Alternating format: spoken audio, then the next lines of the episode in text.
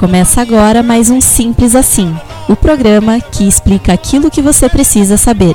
E no programa de hoje, falaremos sobre uma parcela significativa de nossa sociedade e sua imensa contribuição para a nossa cultura. Eu sou Gabriel Pujol. E eu sou Juliana Tamaki. E cultura afro-brasileira é simples assim.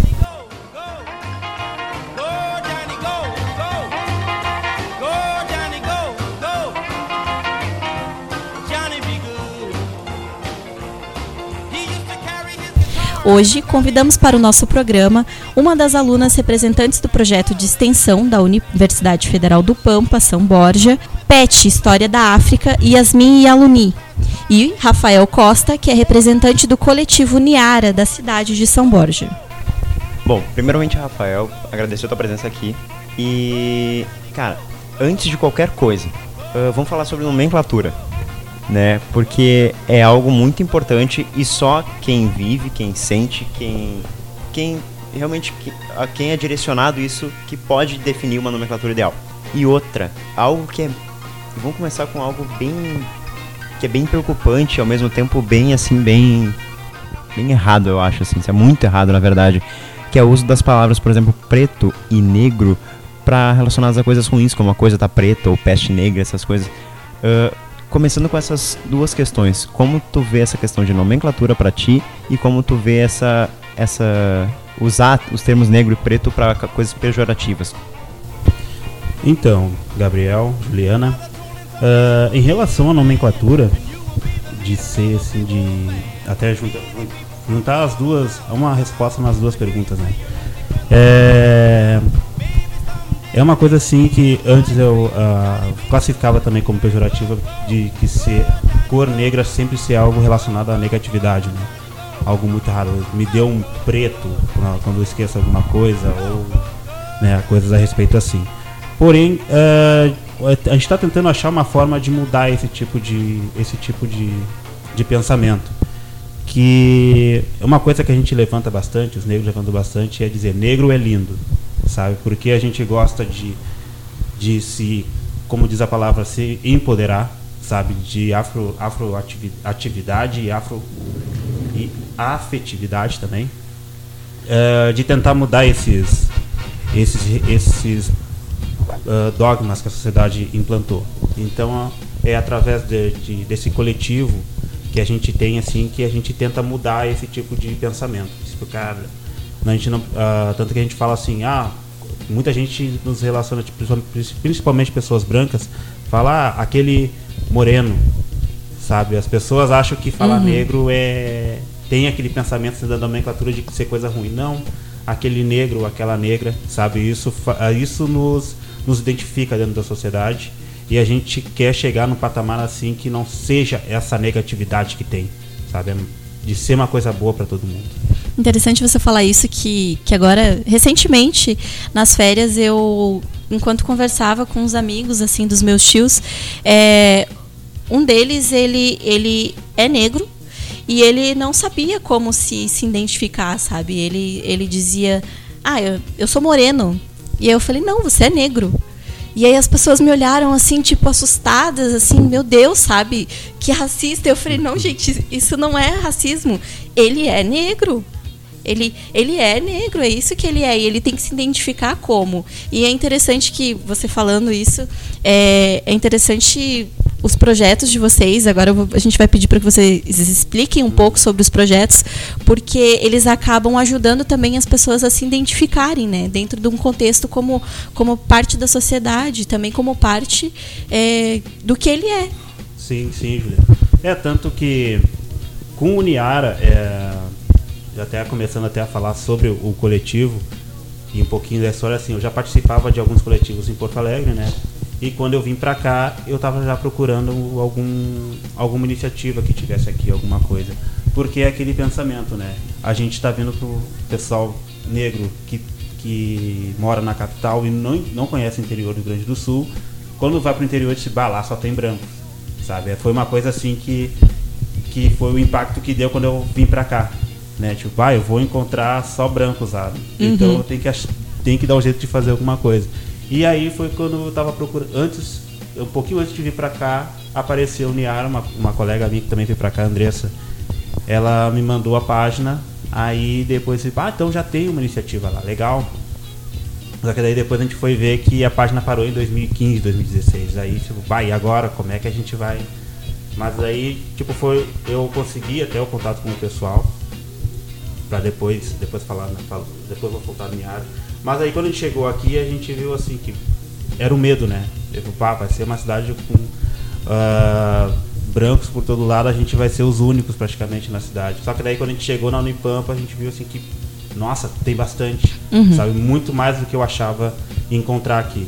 E aí depois veio com o PET História da África, que daí eu vi que já tem um, um pessoal assim em paralelo com o projeto do Niara, mas lá dentro da, da universidade que, que trabalha nesse, nessas iniciativas e a gente já se integrou, integrou né?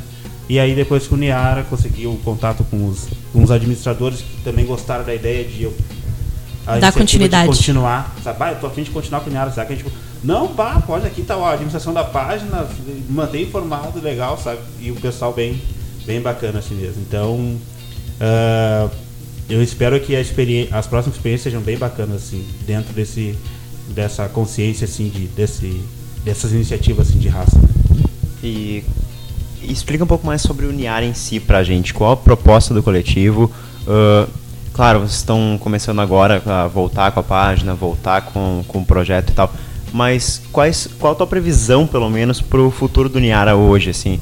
Uh, até para depois, claro, tu acabou de chegar aqui em São Borja e tal, mas para não parar de novo quando tu for embora, ou quando a tua colega também que começou contigo, que voltou a página contigo e embora, assim, ó, como qual é o teu projeto para continuidade do Niara e para um longo prazo, assim, hoje, pelo menos? Uhum. Uh, Uh, antes de começar as atividades de fato Uniara, assim, eu pesquisei bastante dentro da página de quais eram as atividades que eles já que eles desempenhavam. Então eles tinham oficinas, eles tinham uh, algumas rodas de conversa tal. E aí a minha proposta é continuar com isso, sabe? De fazer essa essa militância assim a nível mental, assim social, de ó pessoal, nós estamos aqui, nós estamos juntos e a gente pode ir juntos, a gente pode ir longe sabe? E a minha proposta também, das últimas experiências que eu tive, é de fazer sempre rodas de conversa mensal, sabe? De a gente falar sobre variados temas, variados temas como ah, afetividade, paternidade, como você está falando para mim cedo, mãe cedo, sabe? Mas é aquilo assim de ver as experiências de quem participa do, do coletivo, que cada um tem uma história. Ah, na minha família tem isso, a minha mãe passou por isso, tal, tal, tal. E manter isso assim, tipo um elo de, de conversas e, e algumas atividades também fora. Para um longo prazo, eu acharia que assim que o Niara será uma um, praticamente um grupo de apoio, vou dizer assim. Que aí os novos ingressos que, vier, que vierem de fora, assim, experiência, não, aqui ó, os novos ingressos negros, eu digo, né? Chegar aqui, bah, eu tô perdido, cara, o Niara tá aqui para te ajudar, a gente tem isso, isso, nós temos essas atividades se tu quiser participar, sabe? De, da pessoa não se sentir tão perdida assim de. Porque é aquilo, né, pessoal? Eu vim de Porto Alegre achando que ia só ter branco aqui, imagina quem vem de fora. Sendo que a televisão vende a imagem que todo gaúcho é branco. Uhum. Sabe? Então imagina assim que alguém que está vindo, sei lá, Rio de Janeiro, Bahia, pai, vou fazer faculdade no Rio Grande do Sul, no interior e tô perdido, sabe? Então, o longo prazo do Niara é manter um, uma relação assim bem estreita com os integrantes, com, com se a gente conseguir com palestras, mas bastante conversa assim para trabalhar com a mentalidade de familiarização aqui dentro. Nossa, é tão legal te ouvir vendo que tu chegou agora aqui na cidade, já já reativou um projeto tão legal. Uhum. A gente vem vem vendo esse movimento bem legal na cidade, tanto com o projeto do Girassol, que eu tô aqui na cidade, do projeto também que a gente falou com o pessoal da Liga, do Combate ao Câncer uh, semana passada. Então, assim, são projetos muito legais e essa é, cara, essa onda boa tomara que se mantenha por muito tempo. E ver tu falando, uma pessoa que veio agora, assim, sabe? Que tem tanta coisa para se preocupar, cara, com a tua chegada, a tua estabilidade aqui, procurar casa, tu, tu começar a estabilizar dentro da própria faculdade em si e já começar a puxando um projeto que pessoas que estão aí há dois anos e não, não puxaram, sabe, de volta, cara, isso é muito legal. Parabéns mesmo pela volta do projeto, isso é muito legal. E realmente, essa imagem que a gente. Eu sou da fronteira oeste, a imagem que a gente tem realmente é essa. Sabe? Até aqui na fronteira oeste mesmo, sabe? Que uh, a desigualdade social se mostra muito grande e o coronelismo velado ainda, ainda é muito grande aqui. E passar essa visão que tem gente para que possa te ajudar, que tem gente que possa te abrigar, sabe? Isso é muito legal, isso é muito importante ter, principalmente em cidades como São Borja, né?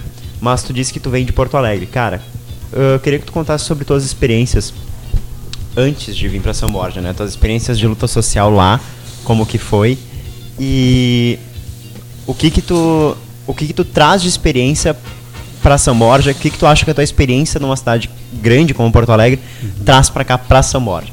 Sim. Então, Gabriel, uh, em Porto Alegre eu começava bastante, eu começava não, eu participava do grupo chamado Miltons.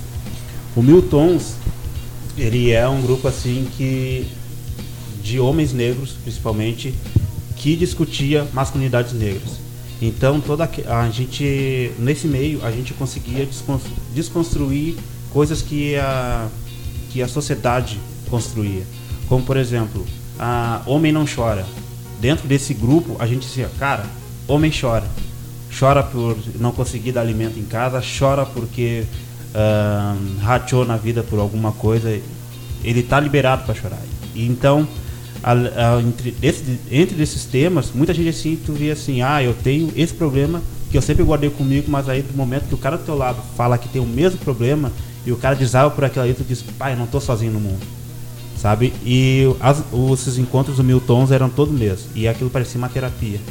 Pá, hoje o tema tal, o pessoal parava tudo na, no sábado e ia para lá para sabe, para trocar a experiência. Sim. Uma pessoa que a gente nunca tinha visto na vida, uh, de repente estava ali do nosso lado falando sobre um, problema que a gente tinha e a gente, caramba, aí a, a partir daquilo a gente começava a trocar a experiência de como é que era tal e a gente se ajudava por causa disso. E de, de, baseado nisso do Miltons, uh, na minha última faculdade a gente criou o Afrofapa. O Afrofapa, que foi no último ano, uh, foi criado exclusivamente por alunos negros da, de jornalismo, da, os únicos da minha turma, assim, da, que eu tava. E a gente disse, cara, a gente tem muito branco na nossa turma, só que. e cinco negros, assim. O que, que a gente pode fazer para para mudar esse quadro, sabe? Do que como é que a gente pode ser notado aqui dentro. Então a gente criou um evento se a comunicação fosse negra, que a gente convidou três palestrantes negros da, da comunicação para falar para o público num, num auditório lá na, na Uniriter e, e foi assim para nós uma realização, sabe?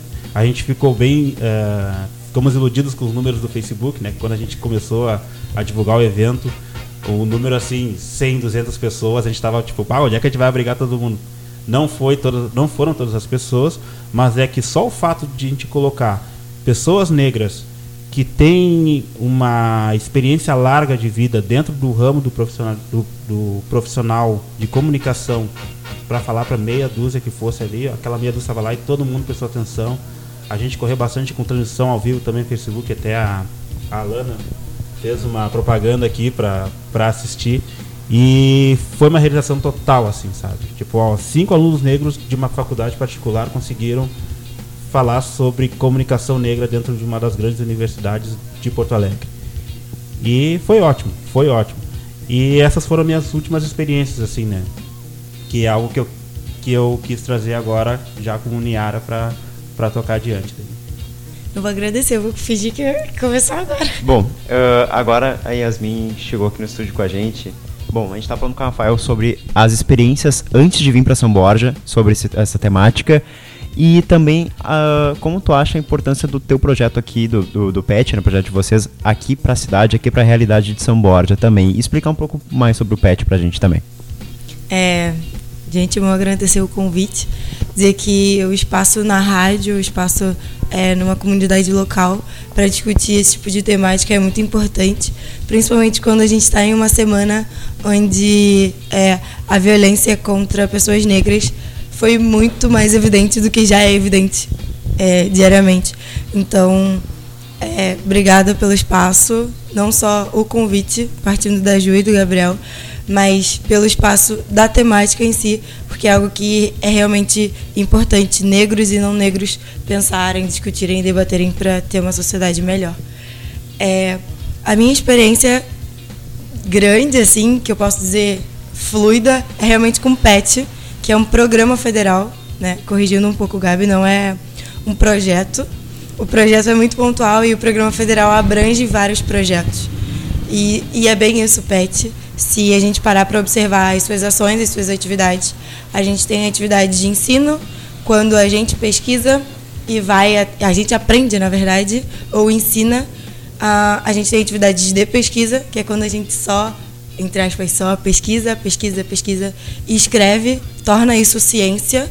E a gente tem a extensão, que é o que hoje a gente mais faz, assim, o que dá mais prazer, digamos, que é quando a gente vai nas escolas fazer oficina de turbante, que é quando a gente pega um filme e discute um filme, uma letra de música com os adolescentes, quando a gente vai para a Praça 15, por exemplo, e faz uma intervenção com cartazes e aborda as pessoas perguntando se elas sabem é, qual foi a participação do negro no feriado do gaúcho, sabe? Então, a gente tem diversas atividades que nos colocam numa situação é, muito desconfortável, confesso para vocês, e ao mesmo tempo muito confortável, porque se eu pensar que eu estou fazendo isso não só para mim, mas estou fazendo pela minha irmã, pelos filhos que eu quero ter, pelos filhos de vocês e pelos próximos alunos daqui do Rio Grande do Sul.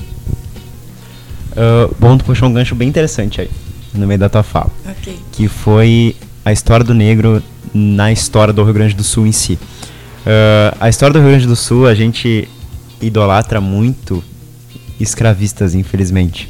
Né? Infelizmente mesmo o Rio Grande do Sul idolatra muito escravistas. Né? E dentro de todas as evoluções, o Rio Grande do Sul primeiro escravizou os índios e foi algo tentou primeiro uh, mudar a cultura dos índios através da igreja e tudo mais. E a partir do momento que os índios se voltaram contra isso, partiu pro negro essa essa essa mancha horrível da, da história do Rio Grande do Sul. E são coisas que a gente idolatra essas pessoas que, que eram escravistas, cara, totalmente defensores da escravidão e não considera a história do negro, não muitas nem não digo nem considerar, não conhece a história do negro dentro da história do Rio Grande do Sul, né? Exatamente. né? Uh, e isso a gente passa uma pergunta que a gente tinha feito aqui até. Dentro das escolas, o que é passado sobre a história do negro hoje? Claro, levando as pesquisas de vocês e a experiência de vocês como alunos que não faz tanto tempo que vocês estavam na escola, a gente também. Como, como que vocês veem a história do negro retratado dentro das escolas uh, hoje e como foi a experiência de vocês também? É uma perspectiva uh, bem diferente se a gente pensar que estamos localizados em locais diferentes de onde fomos criados, né? Eu sou negra periférica carioca, né? Criada no Rio de Janeiro e eu aprendi sobre Semana Farroupilha. Não, na verdade, não era uma Semana Farroupilha. A gente chama de Guerra dos Farrapos. E eu sou apaixonada por história desde sempre. E essas, uh, digamos assim, revoltas e revoluções, depende para quem interpreta, que a gente ouve na escola, sempre foram muito marcantes para mim. E eu achava curioso isso, porque eu tentava entender as motivações que as pessoas tinham pelas quais defendiam aquilo. Por exemplo, aqui, sabe? Que é que eles brigavam pelo valor dos impostos. Na verdade, eles não queriam algo é, igualitário, digamos assim. Eles queriam se manter numa posição de privilégio em relação a outro grupo.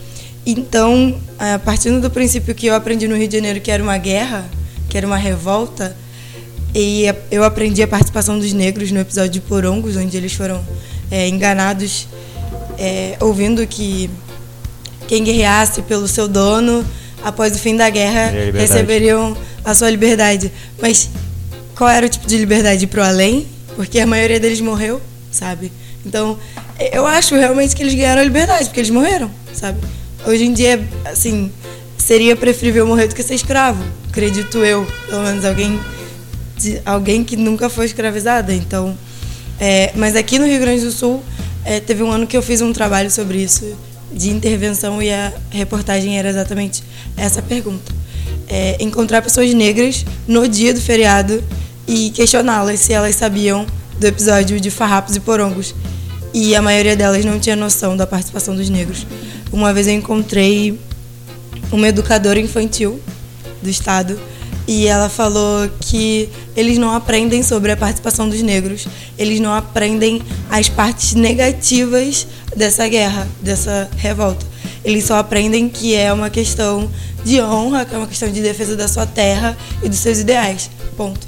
Então, se ela, que é uma educadora, aprendeu assim, é o mesmo que ela passa para os seus educandos. Então, as crianças se vestem é, com a roupa típica, com a roupa tradicionalista e vão para a rua. Mas é muito complicado quando você já tem ciência de tudo que aconteceu e ninguém fala sobre os escritores que fazem os livros, as pessoas que autorizam a publicação e a impressão desses livros. Quem tem noção disso é muito machucado. É, sair na rua nesse dia não é um dia louvável para mim, é muito complicado. É verdade. Essa uma coisa que tu falou, que tu me falou agora que da dessa professora assim de, de não ter o conteúdo.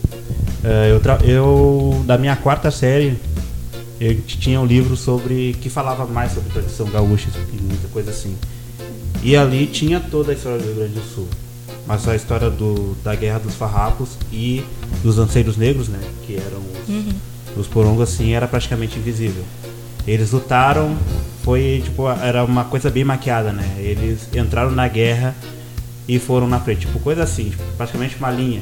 Só que não, não explica o, qual foi a motivação deles sabe? Não explica assim o que, que foi falado para eles, quais foram, quais foram ah, praticamente as, as armas que deram. Não deram armas, tipo, ah, lanceiros negros. É, eles fizeram lanças e vai na frente. Quem, quem vencer a guerra ali, vocês vão ganhar liberdade. Só que eles chegaram lá na frente. Eram escudos humanos, cara. Exatamente, era... sabe? E aí, isso que a Yasmin falou, assim, de tu ver hoje uma criança é, totalmente pilchada, sabe, uh, comemorando a data, né? ainda mais na, na época, é uma coisa assim que tu olha e diz, bah, pra que isso, sabe? Eles não, não têm noção, tipo, tá sendo ensinado nas escolas dessa maneira, sabe? Eu até, na, na, hoje eu vejo assim, fotos de família, e eu tenho fotos da minha irmã piochada, sabe?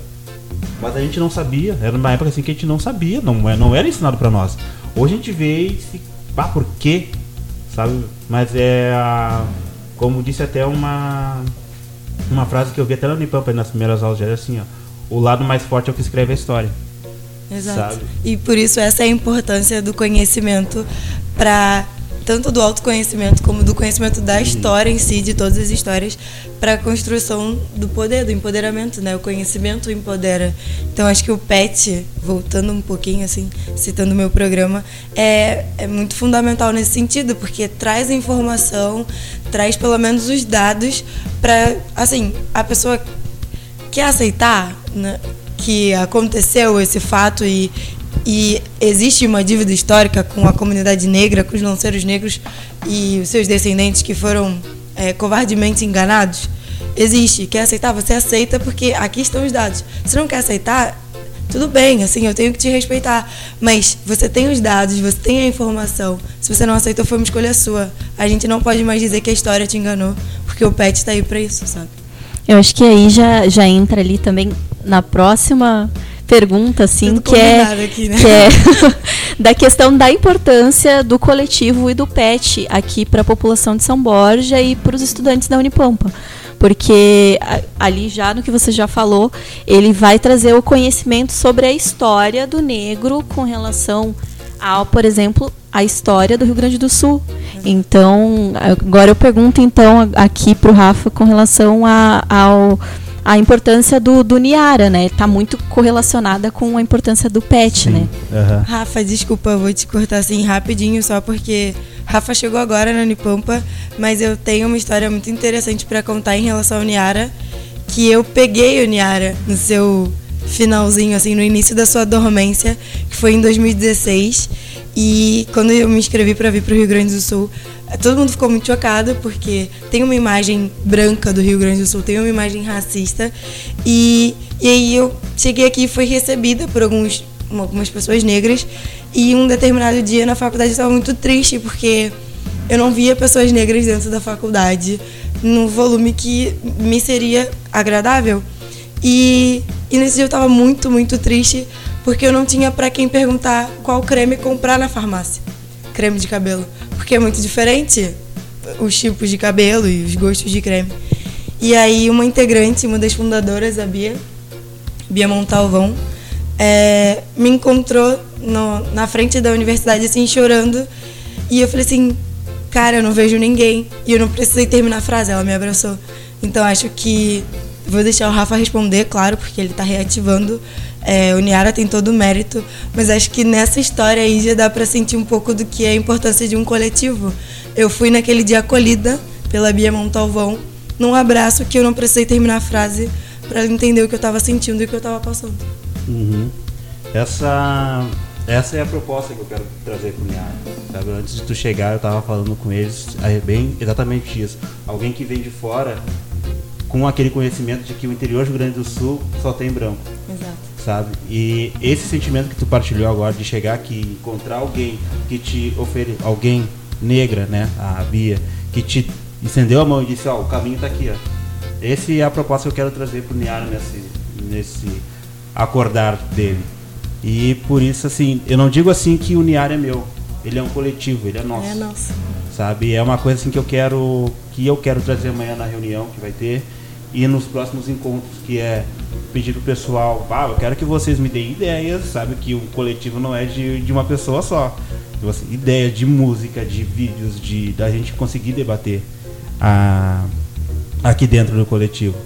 E tendo essa afetividade de ó, pessoas que vêm de fora, pessoas que já já estão aqui na, na Unipampa, ou até um plano futuro é trazer o Niara tirando um pouco da Unipampa e trazendo para a cidade, sabe? Porque hoje, quando eu tava vindo pra cá, eu passei por um negro, no, tipo, a primeira vez que eu vi um negro andando de bicicleta, que ele me olhou e se cumprimentou, sabe? Disse, isso é muito legal, sabe? cara, eu amo isso, e é a simpatia. Caramba, é o primeiro que eu vi, assim, que, sabe? E é... E a proposta, a minha proposta é fazer isso, é trazer o, o Niara pra cá e manter esse, esse, esse feto, esse, essa vínculo. relação, assim, esse vínculo, exatamente. Esse vínculo e de forma que ele não vá dormir de novo. Sabe? Que é tipo, como a, os alunos aqui, a maioria estão só por passagem, né? Muita gente de fora é assim, ó, é passar o bastão. Agora Exato. é contigo, continua. Que é que está sendo com, o, com organizadores, com o Guilherme e com a Bia. Eles ficaram muito animados de eu ter reativado o, o Niara e tanto hoje eu falei com a Bia, disse, ah, me mantém informada, pelo amor de Deus, sabe? Manda e-mail, tudo, eles estão super dispostos a ajudar. Sim. Sabe? Então é tipo, é, eu tô pegando o bastão, mas eu vou tipo, continuar em contato com eles. Eu tô tendo contato também com uma professora de História do Rio Grande do Sul, uma negra, que é a Fernanda Oliveira, e com o fundador do Miltons, o Airão Albino, que é meu primo até, pra gente ter assuntos assim, pra gente trazer, sabe? Pra, pra dentro da roda assim e conversar bater na tecla assim, nem que. Eu só vou ficar um pouco apurado se alguém chorar, né? Mas faz parte. Mas é tipo, eu tô montando uma. Eu não vou dizer assim que é eu, sabe? Mas eu tô tento, tentando puxar uma galera por trás assim pra gente ter uh, bastante conteúdo, assim, muita coisa para compartilhar. Alguém tem que ser o primeiro, né, Rafa? E eu fico muito contente, assim, que você tenha aparecido em São Borja, que você tenha, esteja fazendo esse trabalho que é muito, muito, muito importante mesmo. E é isso, cara. Vamos dar-lhe força no projeto. Bom, gente, então, puxando outro gancho aqui, tá muito legal essa puxada de gancho, que sempre tem um assunto puxado, outro, tá bem legal mesmo. Bom, uh, qual a importância da representatividade hoje do negro no, no cenário internacional e mundial? Cara, eu tenho experiências, por exemplo, que eu, cara, que eu eu não sou negro e mesmo assim, eu, às vezes eu me sinto um outsider por por estar tá vendo meus filmes lá de super-heróis e coisa e tal que eu adoro. E sempre tá um loiro de olho azul sendo o protagonista, cara. Tipo, eu, eu sou muito viciado em filmes da Marvel como Vingadores e tá sempre todos são de olhos Estamos azuis e loiros. Eu sou viciado em Star Wars e sempre o, o cara, o protagonista é um loiro de olhos azuis e coisa e tal. Cara, daí a gente vê, por exemplo, um Pantera Negra no cinema fazendo muito sucesso. Eu, de bilheteria, então, inclusive, então, vale citar eu aí, né? cresci, eu amo música, eu cresci ouvindo Prince, eu amo ouvir Prince e Chuck Berry também. E são ídolos que eu tenho que são negros, cara. Então, como é como que é para vocês essa representatividade, sabe? Ter uma representatividade de um negro nacionalmente, internacionalmente. A gente sabe quão é difícil, é muito mais difícil para um negro chegar lá hoje por causa da, das barreiras de preconceito social que a gente tem hoje do que um branco para chegar no topo, né? Tem até um no stand-up do Chris Rock, se não me engano, que ele fala que ele é um ele teve que fazer vários filmes, ganhar muito dinheiro para morar no condomínio, que um advogado mora no mesmo condomínio que ele. Sabe? Que não tem. Então é mais ou menos isso, sabe? Como é que. Qual a importância dessa representatividade para vocês? De ter um norte de quem. De ter alguém para se espelhar e, e pensar assim, dá, sabe? Dá para chegar lá. Tem essa possibilidade, sabe? Cara, a palavra que você citou assim no final é bem o que resume, digamos assim, a questão da representatividade. É o espelho, né? A gente quando criança passa a se reconhecer como alguém quando a gente se olha no espelho. E a gente fica tocando o espelho e sabe que aquilo é real, sabe? Apesar de ser só um espelhamento, a gente passa a se notar, passa a ver, ó, que tem uma mãozinha, né? E você ri. E que criança não fica gargalhando na frente do espelho porque tá se vendo, sabe, testando. Então acho que a questão da representatividade para mim, Yasmin, é exatamente essa, a questão do espelho. Eu olho hoje, uh, hoje assim a pessoa de maior exponente para mim na mídia brasileira é o Lázaro Ramos.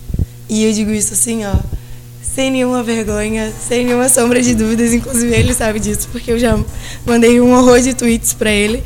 Então, é, apesar de ser um homem, fazendo esse recorte só racial e não de gênero, é, eu sei que é possível chegar em um lugar bem mais longe do que a maioria das pessoas que eu conheço, porque eu observo, entendeu? Hoje ele tem um programa numa TV que é considerada educativa, que é na TV Brasil, e um programa ótimo, inclusive o nome do programa é Programa Espelho. É, ele já teve um programa totalmente de entretenimento, mas que tinha um cunho reflexivo, que era Mr. Brown, que é hoje que era, né, na época que passava na maior emissora que a gente tem brasileira. É, ele tem as produções, ele é escritor de livro, ele é diretor, então você fica assim, Caraca, o cara pode fazer qualquer coisa que ele quiser, sabe? E ele é um pai de família, ele é marido, ele também é rolezeiro. Então, você vê que a gente pode fazer várias coisas, sabe? É, mas principalmente acho que nessa parte assim do protagonismo televisivo, que é onde hoje a gente alcança o maior número de pessoas é através da televisão, acho que ele me toca muito por isso, pela questão de estar ali fazendo o que ele sabe que ele faz bem, né? Então, acho que a representatividade importa por causa disso, porque eu olho alguém e eu sei que eu posso chegar lá. Eu não consigo me sentir assim quando eu vejo uma pessoa não negra lá. É, eu observo, óbvio, como estudante de jornalismo, eu observo a técnica, eu observo os modos, mas eu não consigo me sentir 100% pertencente, porque é um outro recorte, entendeu? Porque é uma outra realidade. Uhum. Uh, isso aí que tu falou, Yasmin, que a gente vê um dos nossos lá na frente, a gente se espelha neles, né? E como tu falou, espelho. Uh, uma coisa que me toca bastante do Lázaro Ramos, que é um filme já antigo, mas ainda assim me toca toda vez que eu vejo aquela cena do Opa aí, ó. Sim, clássico ele tá brasileiro. Com o que ele começa. Ontem ele tweetou sobre isso, uhum. sabe?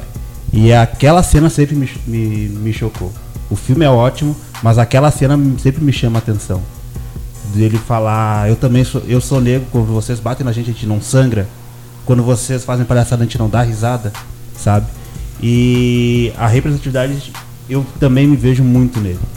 Aliás, eu vejo nele a representatividade, né? Porque, uma porque, sabe, né? Aquela coisa assim, de todo negrão é parecido com algum outro negrão. Então, nossos apelidos sempre são baseados nisso. Uhum. Né? Mas aí no caso do Lázaro Ramos eu até aceito porque todo mundo me disse que eu sou parecido.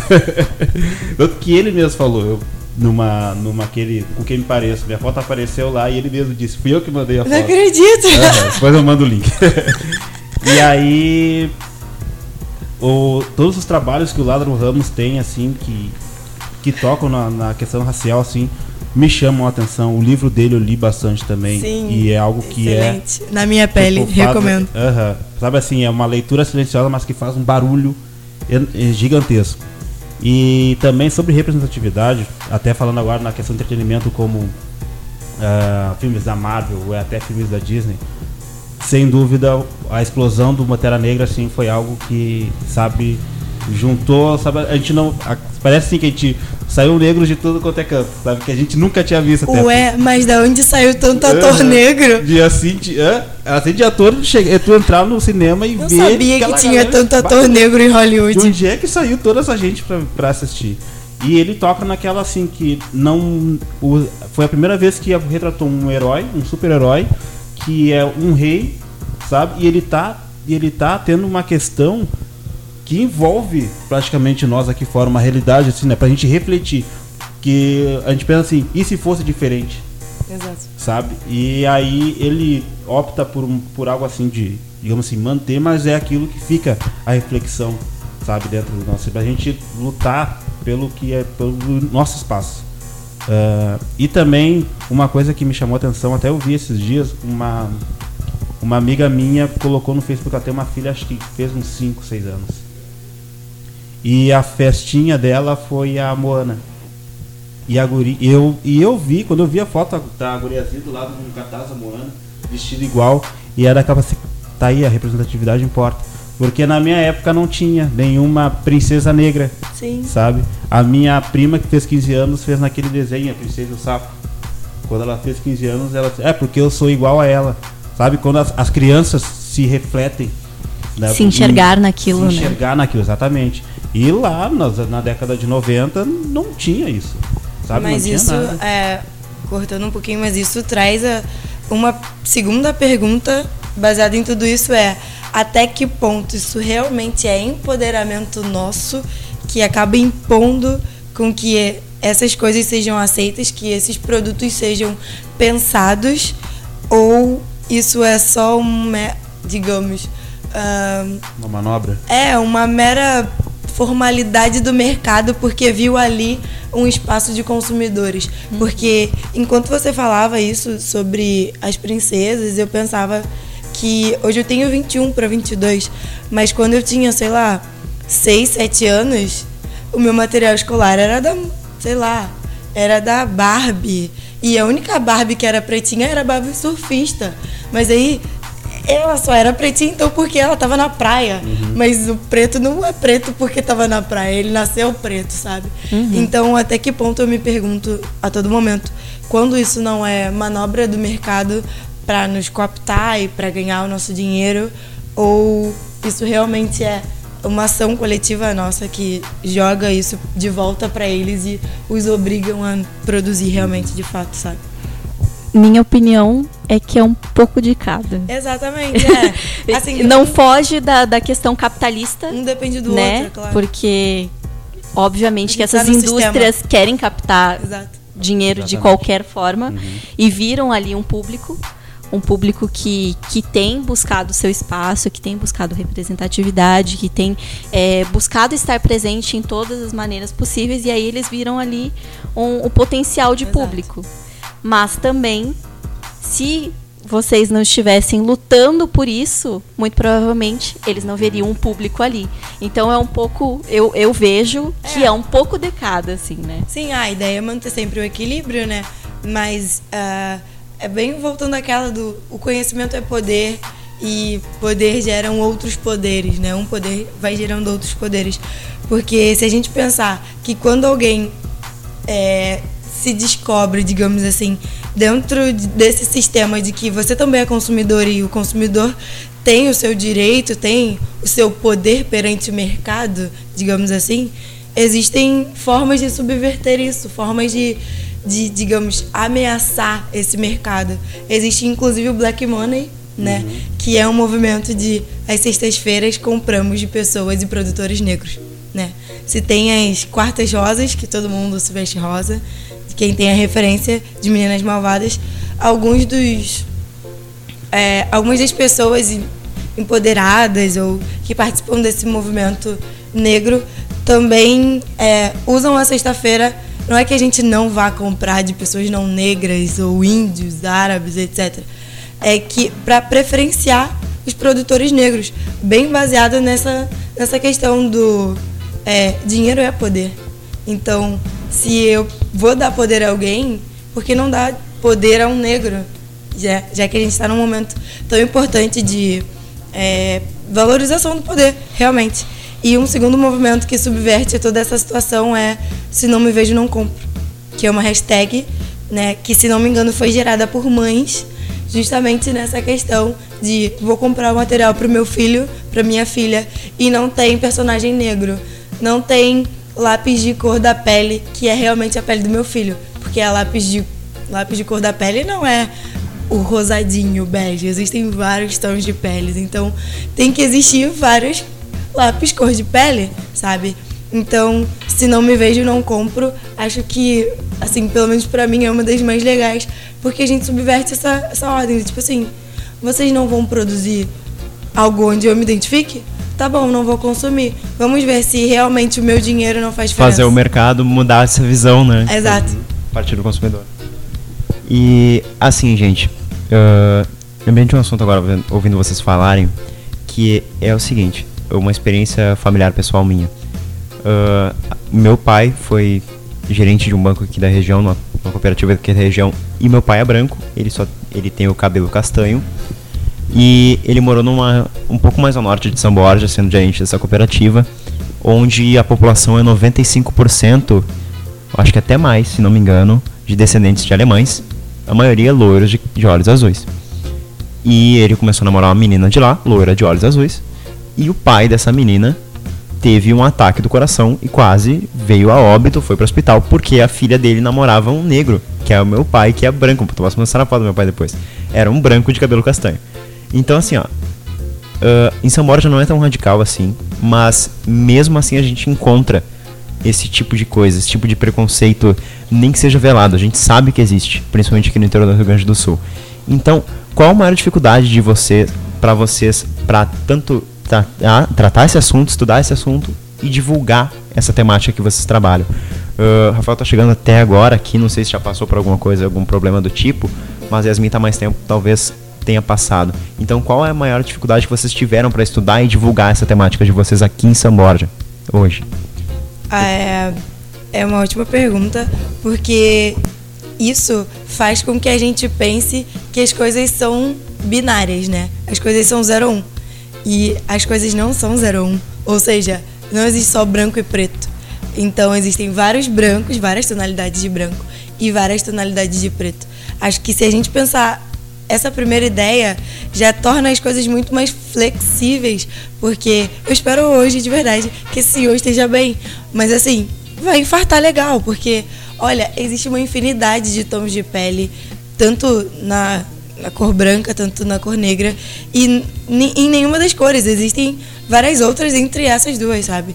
Então acho que a gente pensando isso torna as coisas muito mais fáceis. Porque, por exemplo, eu sou negra, mas eu não tenho a mesma tonalidade de pele que o Rafa tem. E o Rafa também é negro. Eu não tenho a mesma tonalidade de pele que a minha mãe tem, e ela também é negra. Então, eu, eu considero uma escala. São escalas de cores. Assim como a gente tem vários tons de rosa numa, escala, numa paleta, vários tons de azul, a gente tem vários tons de branco, vários tons de preto, sabe? É, a, em, em questão a isso, o que veio na cabeça foi a certidão de nascimento do meu pai. Meu pai é negro, assim, da minha, da minha tonalidade, mas na certidão de pele, da certidão da, dele, ele é pardo. O meu avô é mais claro que a gente. A minha avó, né, os pais dele, é da minha cor. Só que na, na, na certidão dele tá pardo. Aí a gente até brinca com isso hoje, né? Mas é que é uma coisa preocupante, porque aquilo ali é algo assim de. Uma tentativa de clareamento. Uma tentativa de clareamento perante a sociedade. Tipo, ah, vamos bater. Digamos assim, meu pai lá na, na sua adolescência foi pego pela polícia, vamos fazer, vamos ver a certidão de nascimento dele. Ah, ele é pardo. Tá, passa. Sabe? É, tipo, é uma coisa, sabe, que. que, que me deixa assim, tipo, meio que incomodado, né?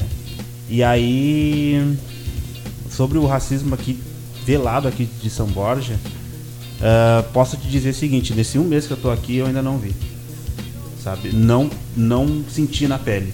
Sabe? Porque eu acho assim que é uma. Eu vim pra cá com medo já de encontrar, né? E tipo assim, já tô preparado para encontrar, só que eu ainda não vi, porque dos ambientes que eu, que eu visitei, que os ambientes que eu que eu fui até agora, que eu, que eu frequentei até agora, assim, não tive nenhum nenhuma uma discriminação uhum. sabe? E eu acho assim que é porque a, a, a, as pessoas que, onde, que estão nesses ambientes têm a cabeça já preparada, que são pessoas mais jovens. Mas eu tenho certeza se eu ir num clube assim, por exemplo, um clube de terceira idade, alguma coisa, eu vou encontrar esse tipo de, de discriminação. Espero que ao longo do seu caminho aí você não tenha que encontrar uhum. Esse tipo de pessoa. Eu, Espero. eu trabalhei e cheguei antes para isso, para que o Rafa e todos os meus bisnetos da faculdade sofram menos isso do que eu sofri. Eu não digo que eu sofri muito, assim, mas. E também não considero que todos os episódios pelos quais eu passei foram preconceito, foram racismo. Porque é, vir morar em São Borja, cara, foi uma experiência, assim, é, muito. Não tem palavras, assim, foi muito única. Porque me obrigou a perceber várias coisas e a repensar várias coisas. E mesmo calada, mesmo só passando nos lugares, eu tenho certeza que eu também obriguei as pessoas a pensarem em muita coisa. Mesmo que eu não falasse, mesmo que eu não as conhecessem. Porque eu já estive em lugares onde as pessoas pensaram que eu não falava português por causa do meu tom de pele. Então, eu não considerei aquilo racismo, eu considerei ignorância, que é sinônimo de falta de conhecimento. Então, são duas coisas para mim bem distintas, porque o racismo é maldade. O racismo, para mim, é a valoração de uma etnia ou de um tom de pele em detrimento de várias outras, e principalmente da negra. Mas a ignorância é simplesmente a falta de conhecimento, a falta de hábito, a falta de convívio. Eu vi crianças no mercado é, me olhando como, não sei, como eu olho para algo assim muito fenomenal, sabe? Como algo que eu nunca vi. E eu sentia, eu sabia que aquilo não era maldade, que aquilo era falta de convívio. Curiosidade, e... talvez. Exato. Por não e... conviver com pessoas negras.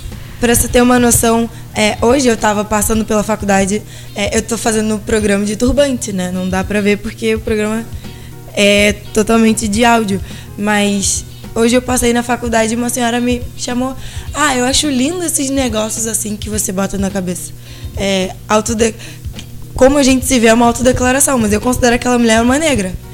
E aí ela olhou para mim e falou assim: tão bonito isso. Aí fazia movimentos com a mão assim acima da cabeça. e ela não conseguia definir que o que eu estava usando era um turbante. Porque provavelmente ela nunca ouviu falar ou nunca aprendeu sobre turbante, que é um acessório da cultura negra. Então, é, eu não considero, sabe? E, e, isso me fez repensar muita coisa, porque quando eu cheguei aqui, é, eu batia de batia na porta, assim, com o pé na porta, para quem falasse alguma coisa que eu achasse que soava estranho em relação à negritude ou a conviver com pessoas negras. Mas essa, justamente essa convivência me obrigou a repensar que não existe também só o racismo. Não que isso seja desculpa para todo, ah, olha o negrinho que a gente vê na rua, seja a gente vai chamar de falta de conhecimento. Mas é que também não tem só o racismo, só o preconceito. É, as pessoas não sabem realmente lidar, porque aqui no interior, principalmente aqui em São Borja, se as pessoas são negras, elas tentam ser o mais invisíveis ou o mais claras possíveis, para não ter que se assumir negras, para não ter que passar todo esse processo de autoconhecimento e empoderamento que é ser negro no Rio Grande do Sul, no interior, na fronteira com a Argentina, o que torna tudo bem mais louco, bem mais inusitado, sabe? Então, eu acho que é isso, assim, acho que é a gente perceber também as nuances e não chegar só de pé na porta, porque o ativismo negro não é só também é, fogo nos jacistas e gritaria, sabe? Também é uhum. é um carinho, é um vem cá que a gente vai conversar. É um. Você quer tocar no meu cabelo? Você nunca tocou. Lava sua mão primeiro, porque olha, eu lavo meu cabelo todo dia. Duas vezes a semana, pelo menos. Então, acho que tem muitas formas, assim, da gente agregar e, e poder acolher todas as pessoas. Interessante o que você estava falando, que que as pessoas que se autodeclaram negras no país hoje, segundo o IBGE, é, é só 8,2% no Brasil, né? Que a gente sabe que não é. é. Isso, Segundo né? o censo do IBGE, e... 53% da população é negra. Exatamente. E aí também tem os pardos, que aumentou bastante nos últimos uhum. tempos, é, que aumentou para 46% daqueles que se autodeclaram. E, e no Rio Grande do Sul é ainda muito pior, que assim, é a região é, do país em que tem o menor índice de negros, que só tem 3,8. Então, tipo, é, é bem assim afastado dos outros, porque por exemplo, região sudeste tem cerca de 9%, é, nordeste 11, então assim, o Rio Grande do Sul tá com três, assim, no mínimo metade do, que, do penúltimo colocado, sabe? E, e eu queria saber o que vocês pensam sobre isso, sabe? Isso é um reflexo da colonização aqui do Rio Grande do Sul. O que vocês pensam com relação a isso? Olha, eu acho que é aquela assim, não se descobriu, sabe? Não se não se declara porque ele acha que ele não se encaixa no na, no, num tom de pele ou alguma outra alguma outro fator, mas é que ele não se vê no espelho.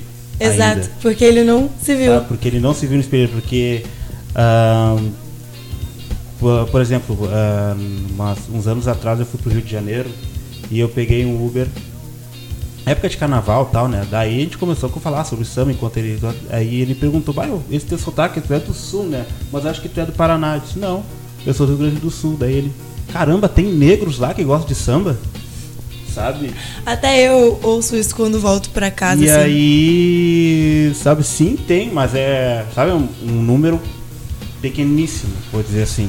E aí, dentro do Rio Grande do Sul, é, é difícil, pelo menos assim, no- nas rodas que eu, que eu frequentava, assim, tinha bastante, sabe? O pessoal se troca, apelido e tal, mas sempre assim, qual qual a conotação negra? Ah, aí negrão, é isso e aquilo outro, assim, porque dentro daquele mesmo círculo, sabe, todo mundo se conhece e tal, tal, tal. Mas aí, quando vem um- uma pesquisa do IBGE falando assim que a 3,8% se declaram, sabe, parece assim, ó, que ah, pra fora eu não vou dizer que eu sou, sabe? Ou não se viu, não se viu no espelho e não se, não se, não se viu ali a negritude dele. É, assim, isso é, é o reflexo realmente da sociedade, porque se você parar pra pensar que o negro é o que morre na frente da sua família com 80 tiros, o negro é o que é confundido com ladrão o tempo inteiro, o negro é quem é asfixi- asfixiado dentro do mercado, é, a negra é, que tem que confundido- sambar. É o que confundido com uma, trabalhando com uma furadeira, é confundido com uma arma também. É, então, se você considerar que o negro é o personagem principal de todas essas histórias, quem é que quer ser negro? Sabe? Então não faz nenhum sentido realmente a pessoa querer se assumir negra num país onde a gente mata toda hora um jovem negro, sabe? Pais de famílias, onde as mulheres negras são sexualizadas quase três vezes mais do que as mulheres não negras, sabe? De você passar na rua e ouvir coisas das mais absurdas porque você é uma mulher negra andando na rua, sabe? Como se você tivesse a obrigação de, de carregar e de ser várias caixinhas, várias nomenclaturas simplesmente porque você nasceu daquele jeito. Então, quando eu vejo índices muito baixos de autodeclaração, eu só consigo sentir ah, o sentimento de eu preciso abraçar essas pessoas, porque eu não consigo julgá-las. Eu me considero negra porque foi toda uma criação, foi um processo onde eu me descobri desde pequena, mas não é algo que a maioria das pessoas tenham tenham crescido nesse meio, entendeu? Uhum. É, depende, parece, depende bastante da influência que a gente tem lá atrás. Exato. Né? A, eu vou dizer assim, eu me descobri como negro porque a minha mãe já tinha bastante atividade. Sabe, ela, ela comprava a revista Raça Brasil todo mês, Meu Deus, meu sonho. né? E sabe, ali era uma capa de revista onde todo mês tinha um negro na capa, tinha um negro na contracapa, tinha um negro no meio, tinha um negro no fim, e isso de certa forma me influenciou. E aí assim, não, é igual, olha só, botava assim, ó, sabe, a revista junto assim. E aí aquilo ali foi uma uma eh, foi a autodescoberta e ao mesmo tempo aquela representatividade. Sabe, porque uma coisa era chegar na banca lá, procurar pela Raça Brasil, pela revista, e ela tá no meio duas páginas, duas páginas, duas edições no meio de um monte, onde tem os brancos, os loiros, todos ali na, na frente. é, aproveitar, né? Não sei se a gente vai ter outra oportunidade de falar isso, mas aproveitar as pessoas que estão ouvindo para fazer o convite do primeiro encontro de afrodescendentes da Unipampa, né? Aproveitar esse espaço. E aí a pergunta que a gente faz, né? A pergunta central desse evento é: quando você se descobriu negro? Né? É um convite e o evento é aberto para todo mundo, né? negros e não negros, quem já se descobriu e quem também ainda vai se descobrir. Mas, assim, é uma pergunta até para as pessoas não negras. Quando vocês, por exemplo, que não são negros, descobriram que não eram negros ou que eram brancos? sabe? Porque o negro precisa se descobrir negro para entender o seu papel na sociedade, para entender o espaço que ele ocupa até hoje em dia de minoria, sabe? Porque todo mundo sabe que ele não é branco, mas ele não sabe que ele é negro. Então ele vive num espaço de limbo. Ele vive na dúvida. Perdido no meio. Né? Exatamente. Então esse evento é justamente para a gente questionar e refletir juntos sobre isso. E vai ser no dia 17, na próxima quarta-feira, às 16h30, lá no Unipampa mesmo.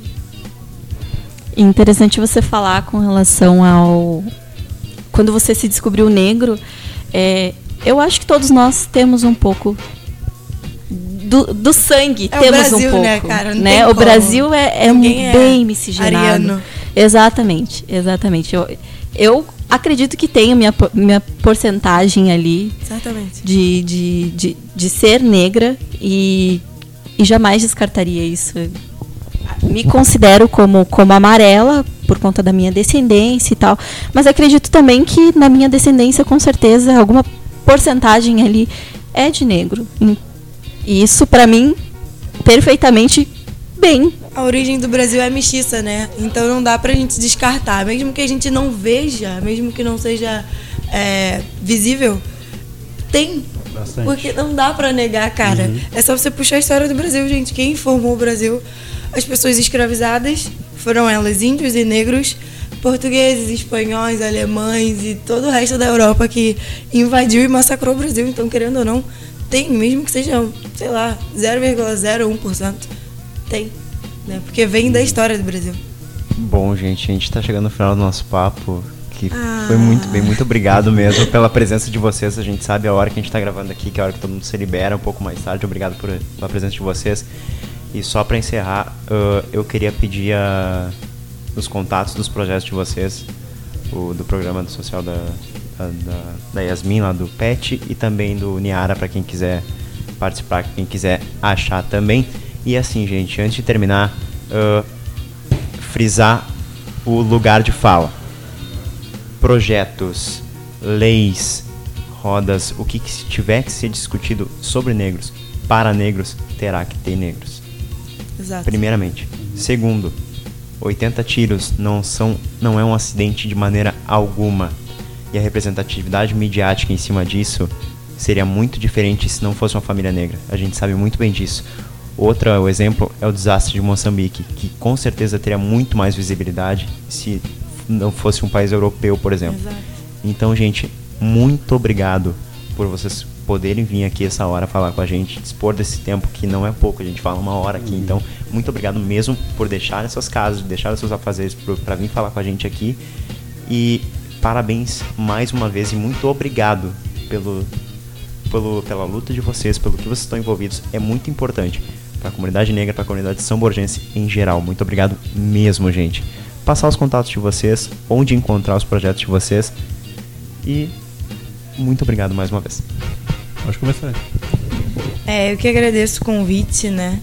Tentei não vir, tentei indicar outras pessoas, porque acho que quando as pessoas falam de negritude já relacionam o meu nome, isso é bom, mas também é bom que outras pessoas falem.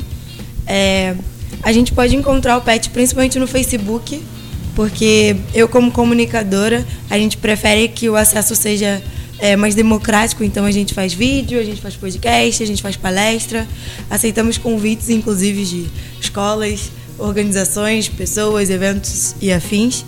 É, a gente está no Facebook, através do Facebook, através da página PET História da África, PET, né? Não é PET de garrafa, não é PET de bichinho, é PET porque significa, significa a sigla Programa de Ensino Tutorial, que é o nosso objetivo então estamos lá no Facebook PET História da África.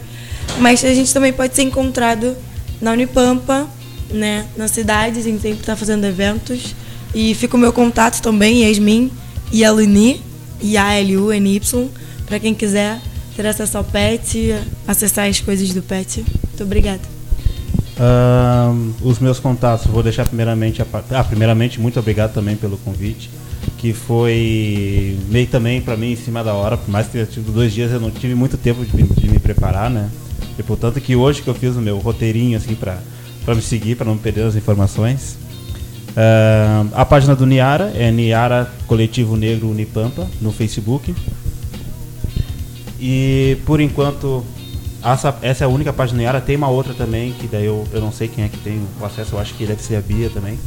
A Bia ou o, o, o Guilherme. Mas essa é a principal página, Niara Coletivo Negro Unipampa, no Facebook, onde a gente consegue encontrar, nos encontrar lá. Uh, o meu contato, deixa o meu e-mail, que é rcosta209.gmail.com.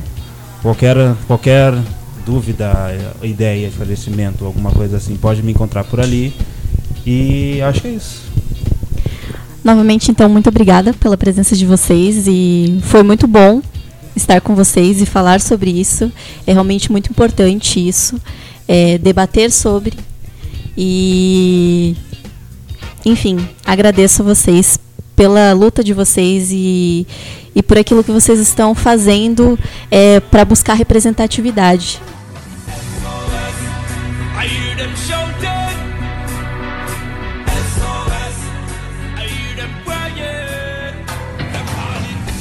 Esse foi mais um Simples Assim. A partir de amanhã, o programa vai estar disponível no SoundCloud simplesassim.sb. E todos os sábados, às 5 da tarde, aqui na Rádio Querência.